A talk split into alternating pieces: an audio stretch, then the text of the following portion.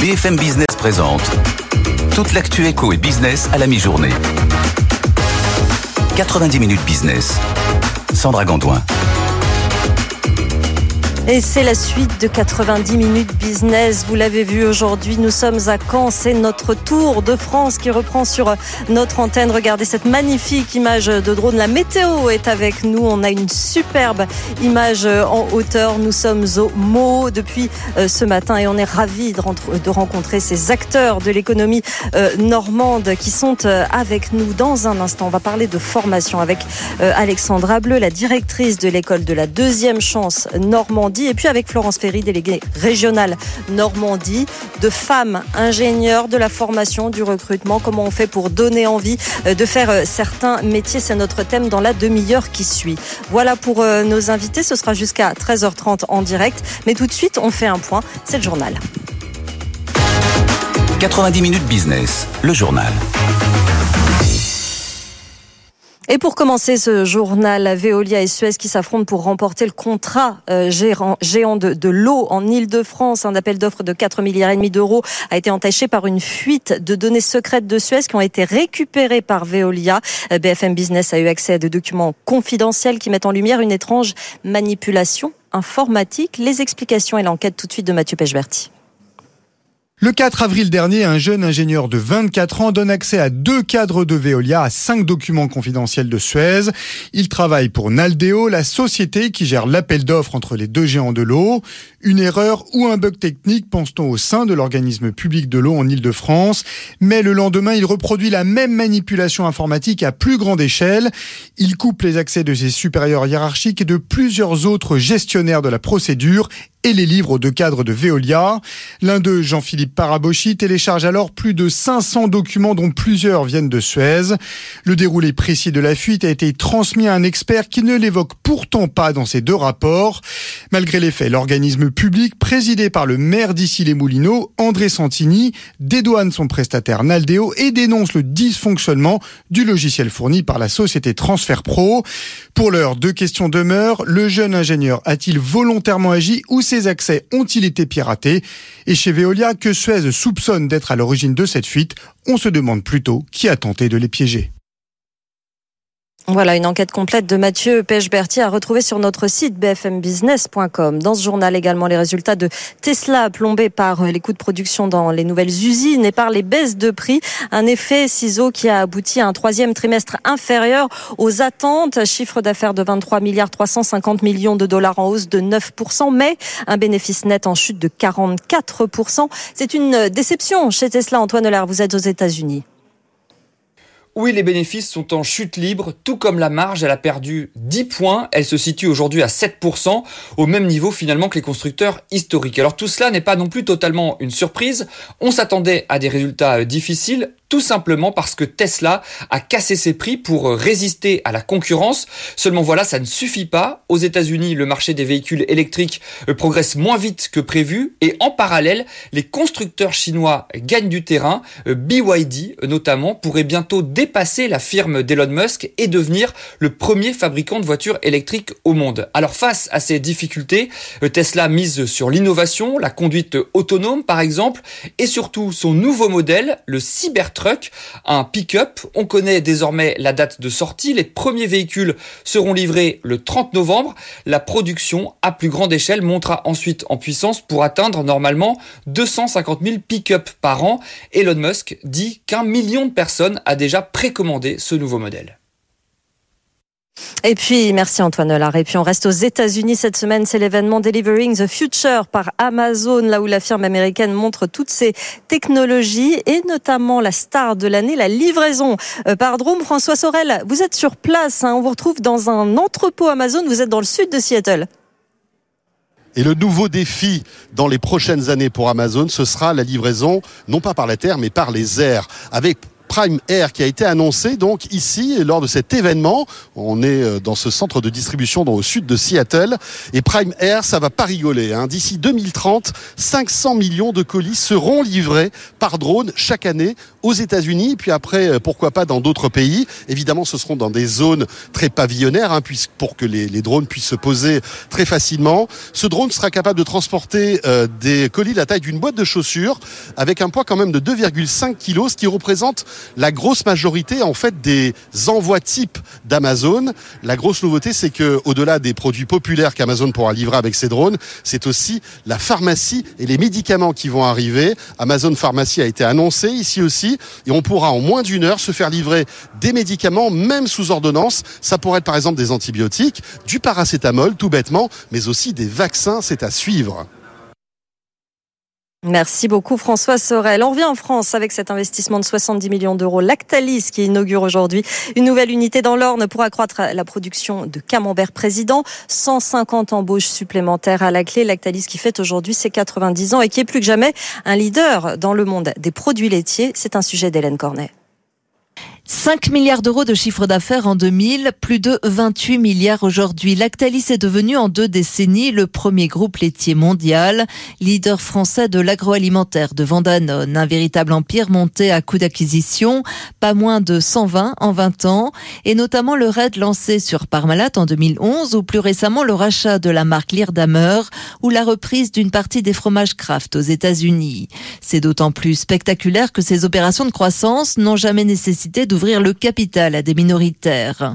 L'histoire a commencé pourtant bien modestement à Laval, en Mayenne, avec la fabrication de 17 fromages par jour par le grand-père d'Emmanuel Peignet. Aujourd'hui, Lactalis, ce sont des dizaines et des dizaines de références. Rien que la marque Président regroupe 150 produits.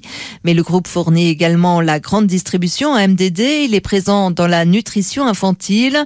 C'est d'ailleurs le scandale du lait contaminé en 2018 qui a forcé son discret patron à sortir de sa réserve. Dans ce journal, on parle de l'offensive de Stellantis sur les véhicules utilitaires une, semaine après l'annonce d'une joint venture entre Renault, Volvo et CMA CGM. Le groupe de Carlos Tavares présentait hier sa stratégie pour euh, renforcer justement cette branche utilitaire déjà très lucrative. L'objectif de Stellantis, devenir leader mondial du véhicule utilitaire d'ici 2030. On voit ça avec Justine Vassogne. Je ne me réveille pas le matin en rêvant d'être numéro 2. Jean-Philippe Imparato, le patron de la branche utilitaire de Stellantis, ne cache pas ses ambitions. Son constat est simple. Aujourd'hui déjà, les utilitaires représentent un tiers des revenus du groupe, 60 milliards d'euros de chiffre d'affaires. C'est plus que certains constructeurs automobiles, se flatte Jean-Philippe Imparato. C'est bien, mais le groupe veut encore mieux faire. Il présente 12 nouvelles fourgonnettes électriques pour ses marques en Europe.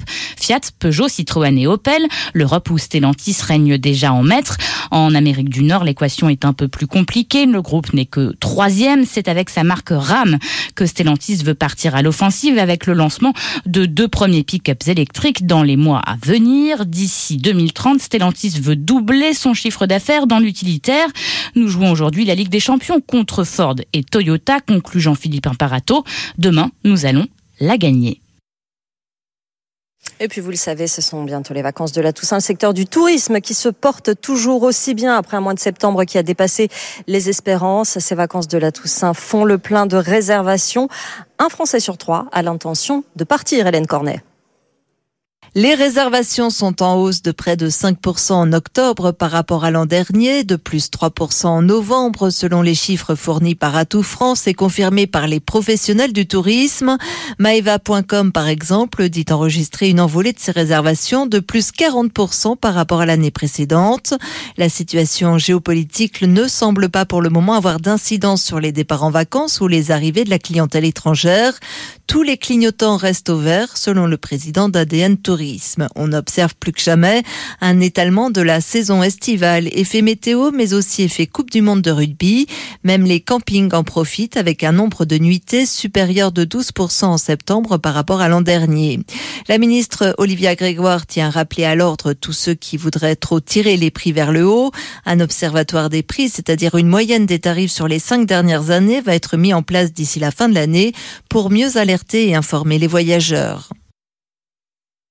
De bref, pour terminer ce journal en Europe, Nokia annonce la suppression de 14 000 emplois après une baisse de 20% de son chiffre d'affaires au troisième trimestre en raison du ralentissement du marché des équipements 5G. Et puis, Joe Biden est de retour d'Israël, un président euh, américain qui devrait s'adresser euh, aux Américains ce soir. Dans l'avion du retour, il a pu joindre le président égyptien Al-Sisi qui a autorisé euh, l'entrée à Gaza de camions d'aide humanitaire, aide acceptée par Israël. Le président américain qui promet 100 millions de dollars d'aide à Gaza et en Cisjordanie. On regarde nos rendez-vous sur euh, BFM Business. Olivier Dussopt, le ministre du Travail, du Plein Emploi et de l'Insertion, sera l'invité d'Edwige Chevrillon. Ce sera ce soir à suivre en direct à 18h10. Par ailleurs, sachez que demain, cette émission 90 minutes business avec vous à partir de 13h, eh bien, la libre antenne sera consacrée à vous, entrepreneurs. Pierre Pelouzet, le médiateur des entreprises, répondra à toutes vos questions en direct entre 13h et 13h30. Posez-nous vos questions d'ailleurs à cette adresse avec vous à BFM business.fr. Allez, on va faire un point Euronext tout de suite.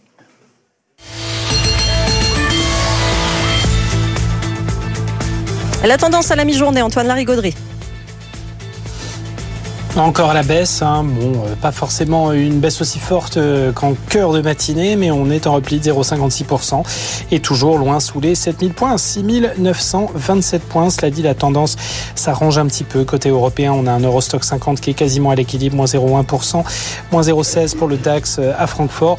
Mais évidemment, prime de risque géopolitique, forte montée des taux d'intérêt, notamment sur la dette américaine 10 ans qui est proche des 5% désormais à 4,96. Et puis les mauvaises nouvelles On a eu Nokia, évidemment, qui a été une véritable douche froide ce matin.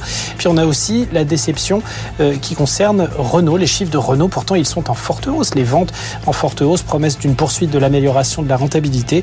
Mais le titre est vendu. Après, c'est vrai, il faut dire, un, début d'année qui a été quand même très, très porteur.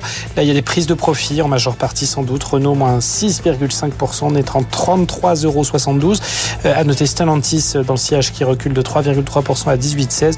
Eden Raid recule de 5,2% à 51,32 euros.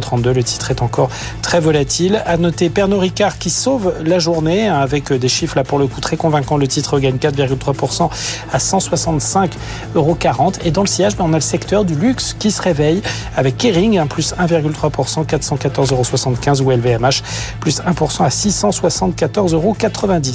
À noter euh, hors indice Sartorius Stedim qui se redresse avec une hausse de 6,6% à 198,90 euros.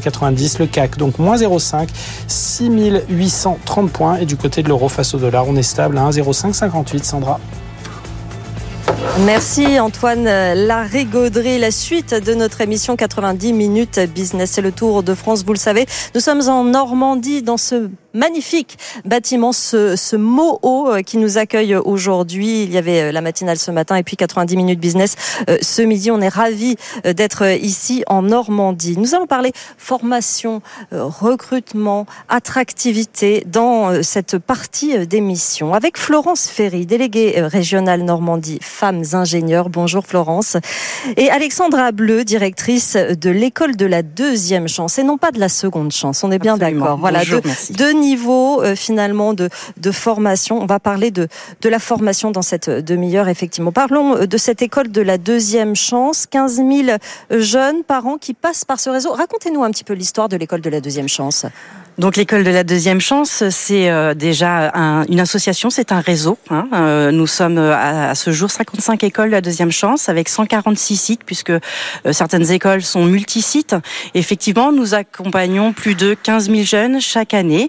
Donc l'école de la deuxième chance, la première école de la deuxième chance a vu le jour à Marseille en 98 et depuis effectivement, nous accueillons des jeunes de 16 à 25 ans, voire au-delà pour certaines écoles, pour les accompagner sur un parcours individualiser, aller vers l'emploi, la formation qualifiante ou l'apprentissage. On est dans, euh, dans quel domaine de formation finalement? On est euh, très généraliste. En fait, le jeune arrive avec son projet, sans projet, plusieurs projets, pourquoi pas. Et l'idée, c'est vraiment de l'accompagner pour aller vers le projet qui lui convient et surtout euh, sur lequel on, on s'assure qu'il va trouver du travail sur le territoire.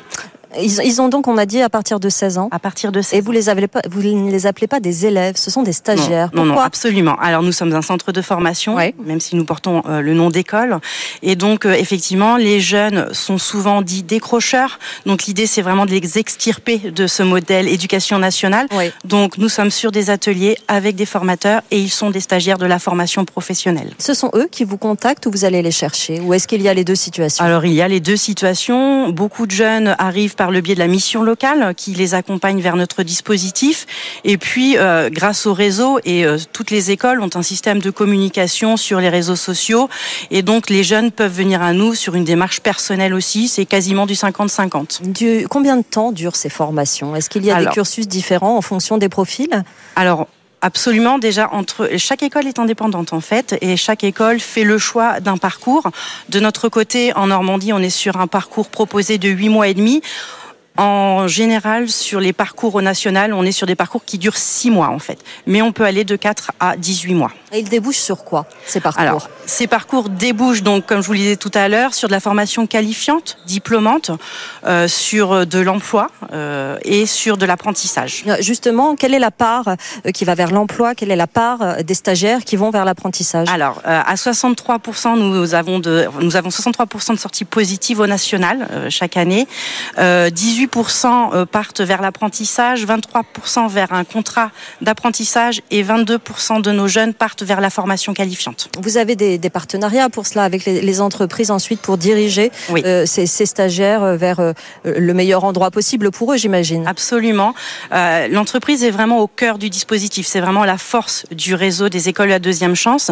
Donc, dans un premier temps, le réseau est très facilitateur et monte des partenariats avec de belles entreprises que nous pouvons nous décliner euh, sur nos régions.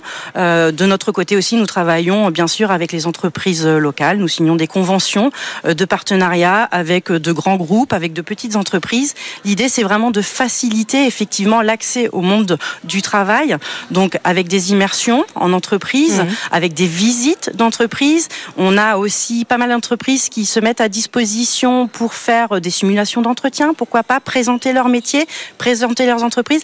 Et l'idée, c'est vraiment d'être facilitateur facilitateur aussi que ces jeunes n'aient plus peur du monde de l'entreprise, qu'ils se disent bah, l'entreprise vient jusqu'à moi.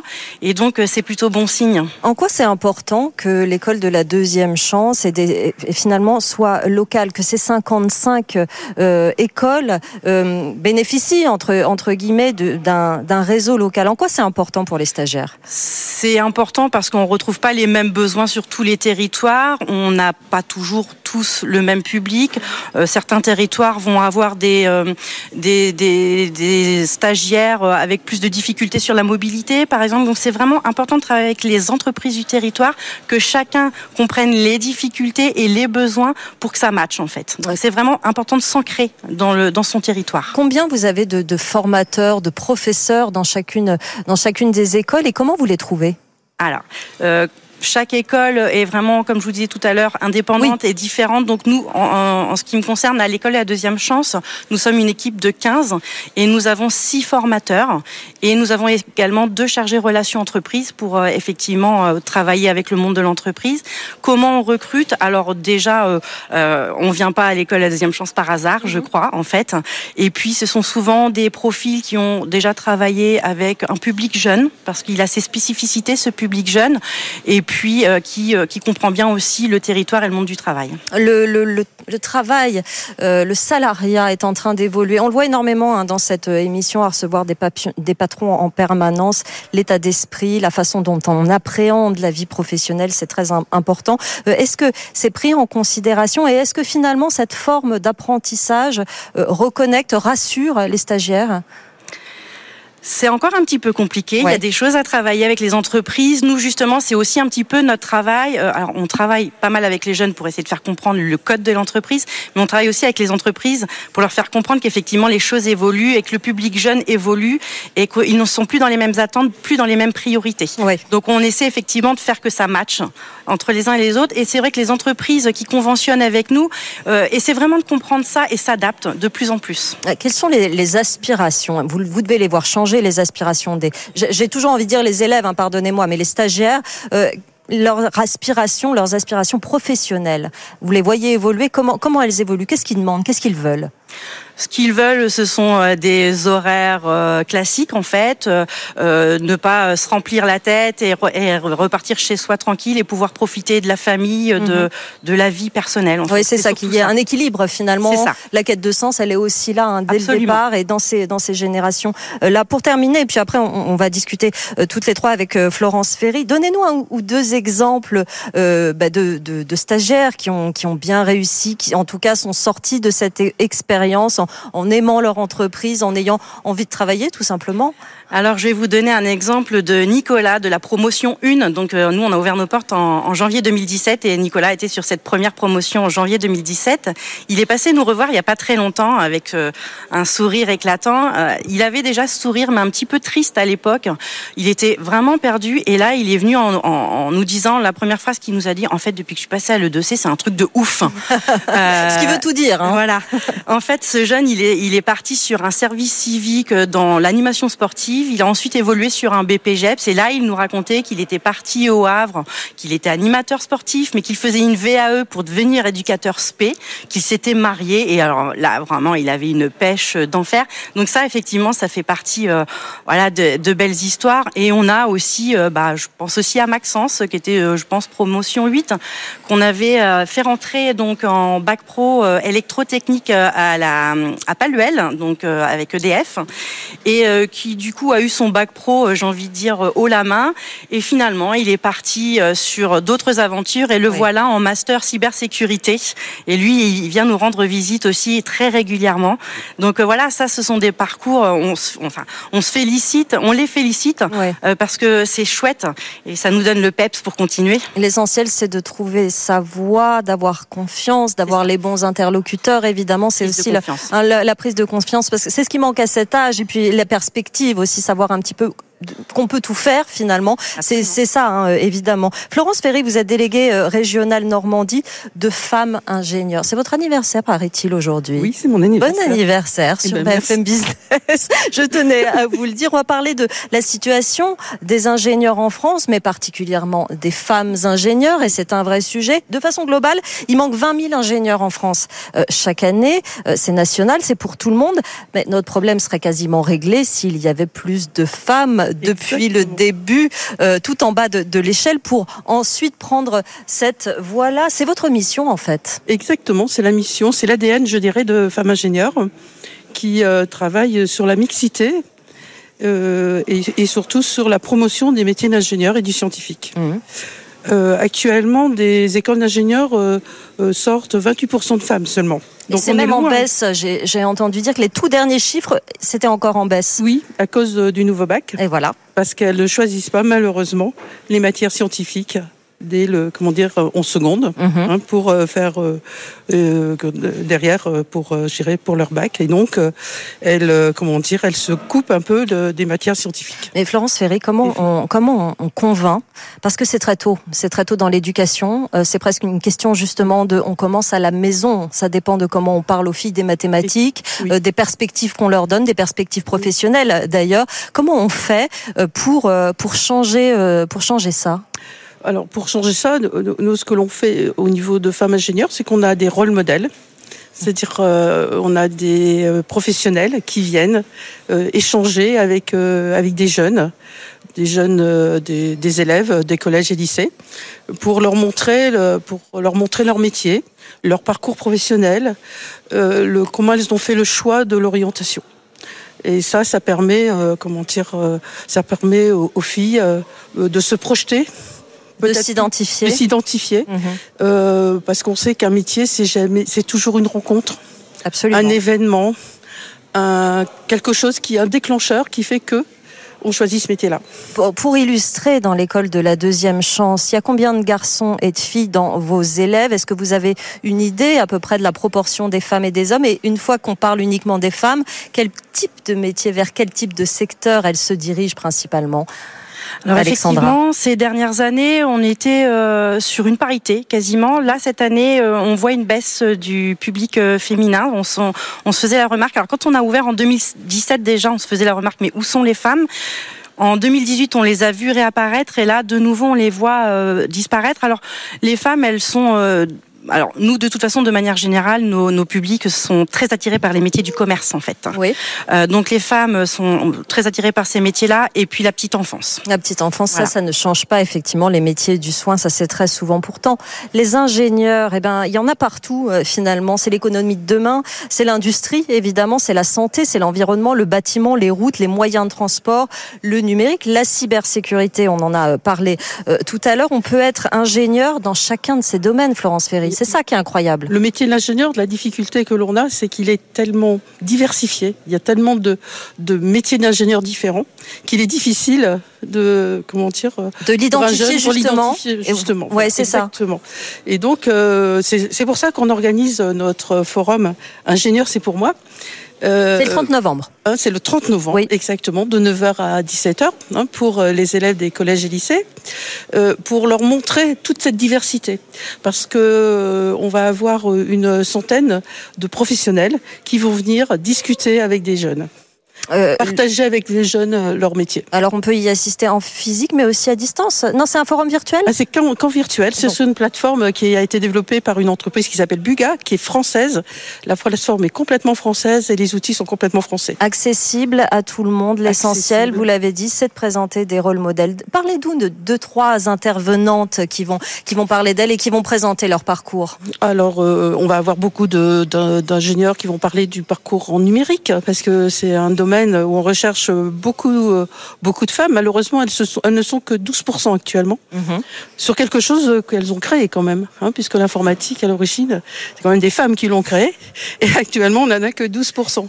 C'est quand même un, euh, comment dire, un peu dommage, parce que ce sont des métiers aussi très diversifiés entre le développeur euh, web, entre le, la, gestion, la gestion de projets. Enfin, il y a plein de métiers passionnants et, très, enfin, très féminin en réalité, il n'y a pas de souci féminin ou masculin, c'est pareil, mhm. hein, c'est pas mhm. genré. Hein. Un métier n'est pas genré. Non, normalement, un métier n'est pas n'est pas genré. Effectivement, d'autres exemples. Il faut il faut qu'on ait des exemples ici pour savoir ce qu'on peut faire quand on est une femme ingénieure. Eh ben, écoutez, je vais prendre le mien peut-être. Eh ben, hein, allez-y, bien sûr, avec grand plaisir. Alors moi, je suis sortie de l'école, je suis rentrée dans l'automobile et j'ai fait euh, tous les quatre ans, j'ai changé de métier. J'ai commencé en production. Après, je suis passée euh, aux études, en développement projet euh, sur véhicules. Après, je suis passée aux achats. Je suis passée, euh, comment dire, à l'organisation. Mhm. Et ça, comment dire, tout le long de ma carrière. Ça m'a permis de connaître des domaines différents, de travailler avec beaucoup de personnes très très différentes. Et ça, c'est passionnant. Et avoir des équipes. Et je dirais que là où on est le plus fier quand on est ingénieur, c'est quand on voit la voiture dans la rue. On bâtit quelque chose. On, construit quelque chose. C'est l'économie réelle. Exactement. Et euh, moi, je sais que quand, quand je travaillais euh, à l'usine, euh, que eh bien, les, tout le monde était fier du produit qui était sur la comment dire dans mmh qui sortait et qui était sur, dans le comment dire euh, sur la route. Voilà un forum. C'est une vraie fierté. Ça, s'appelle Ingénieur, c'est pour moi, ce forum virtuel. Ce qu'on peut dire aussi peut-être, Florence, c'est que comme euh, vous l'avez fait, on fait carrière. On fait carrière quand on est ingénieur. On voit beaucoup de choses, beaucoup de métiers différents, beaucoup d'entreprises. Est-ce qu'on est bien payé?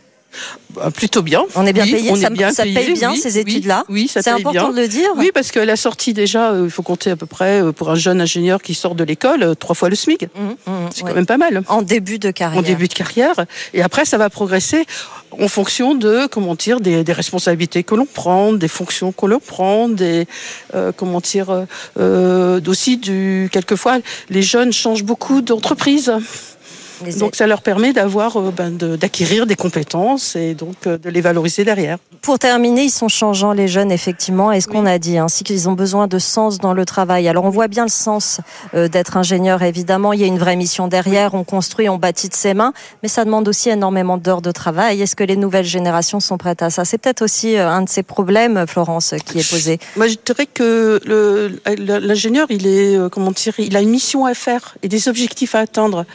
Après, derrière, les heures, ben, on, les adapte. Hein. On peut très bien, euh, euh, éventuellement, avoir une demi-journée libre et puis euh, ben, récupérer derrière. Mm. C'est pas, je dirais, il est, il est le maître de son emploi du temps. Ouais, hein. il est maître de son emploi du temps et aussi, il a la possibilité dans l'économie d'aujourd'hui, soit d'être salarié, soit de créer sa propre structure et donc d'avoir cette liberté, même si on travaille beaucoup, avoir cette liberté d'entreprendre. Exactement. Et je crois que, ben là, je vais vous donner un exemple. J'ai rencontré deux jeunes jeunes qui ont envie, euh, qui sont, ils sont en seconde, euh, ils ont envie de créer leur entreprise et travailler dans le numérique. Mhm. Donc là, mon, notre rôle, ça va être de les accompagner dans cette, peut-être dans cette réflexion, hein, pour pouvoir euh, leur donner un réseau aussi, leur faire prendre contact avec euh, des gens qui, qui aussi travaillent dans le numérique. Et ça, ben, je pense que le forum est là pour ça. Le forum est là pour ça, et le forum est là pour convaincre aussi les filles. C'est hyper important. Ingénieur, c'est pour moi, c'est le nom de ce forum virtuel qui a lieu le 30 novembre. Toute la journée, on a Toute dit à partir de 9h. À partir de 9h jusqu'à 17h. Vous pouvez vous inscrire sur le site Femmes Ingénieurs. Voilà. voilà. Et, et, donc, vous pourrez assister à ces, à, ces, à ces rencontres virtuelles avec ces femmes, ces rôles modèles dont on a tellement besoin dans ce secteur. Merci beaucoup, mesdames, d'être venues Merci nous à voir. Vous. Merci Florence Ferry, déléguée régionale Normandie de femmes ingénieurs. Merci Alexandra Bleu, directrice de l'école de la deuxième chance. C'est la fin de cette émission, mais si vous l'avez manqué, malheureusement, vous pouvez la retrouver sur notre site dans quelques minutes en replay. Merci beaucoup de nous avoir suivis. On était ravis d'être dans ce tour de France normand à Caen, ici au Mo, magnifique lieu. Les programmes continuent sur notre antenne. Tout de suite, le meilleur des experts autour de Nicolas Dos. Très bonne journée sur BFM Business. 90 minutes business, toute l'actu éco et business à la mi-journée sur BFM Business.